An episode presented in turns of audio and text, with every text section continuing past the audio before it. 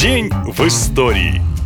19 июля 1980 года в Москве на большой спортивной арене Центрального стадиона имени Ленина открылись Олимпийские игры. Знаменитая Олимпиада 80, символом которой стал Мишка, улетающий в небо. Обещанный Хрущевым светлый коммунизм к 80 году построить не удалось. Однако на это досадное обстоятельство мало кто обратил внимание. Страна и даже весь мир наблюдали за праздником спорта. Олимпиада стала стала настоящим советским мегапроектом. Большинство участников и очевидцев 21-х летних Олимпийских игр в Москве даже спустя столько лет продолжают поражаться масштабами этого мероприятия. Не менее грандиозной, чем сама Олимпиада, оказалась и церемония ее закрытия. Это было не только яркое, но и очень трогательное зрелище, а восьмиметровый мишка с воздушными шариками – один из самых популярных символов России. До сих пор ходят легенды о том, куда именно упал Миша после своего эпического полета. Одни утверждали, что медведь упал на пивной ларек в спальном районе Москвы, чем напугал посетителей этого питейного заведения. Другие рассказывали, что он сел в районе Ленинского проспекта, а третьи распускали слухи о том, что якобы видели, как Мишка приземлился в районе Можайского водохранилища, а перед этим из него катапультировался пилот. На самом деле никакого человека внутри медведя не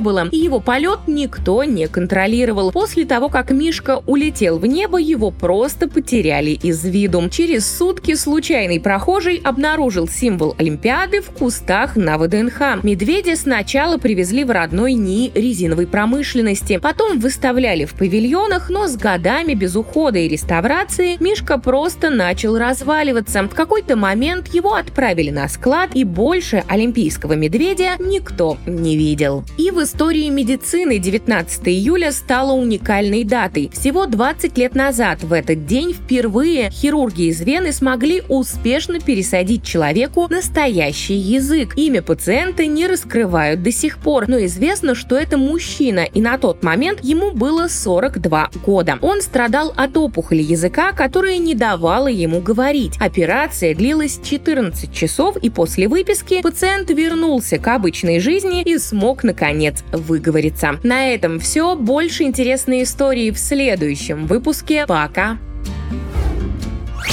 Наша лента. Коротко и ясно.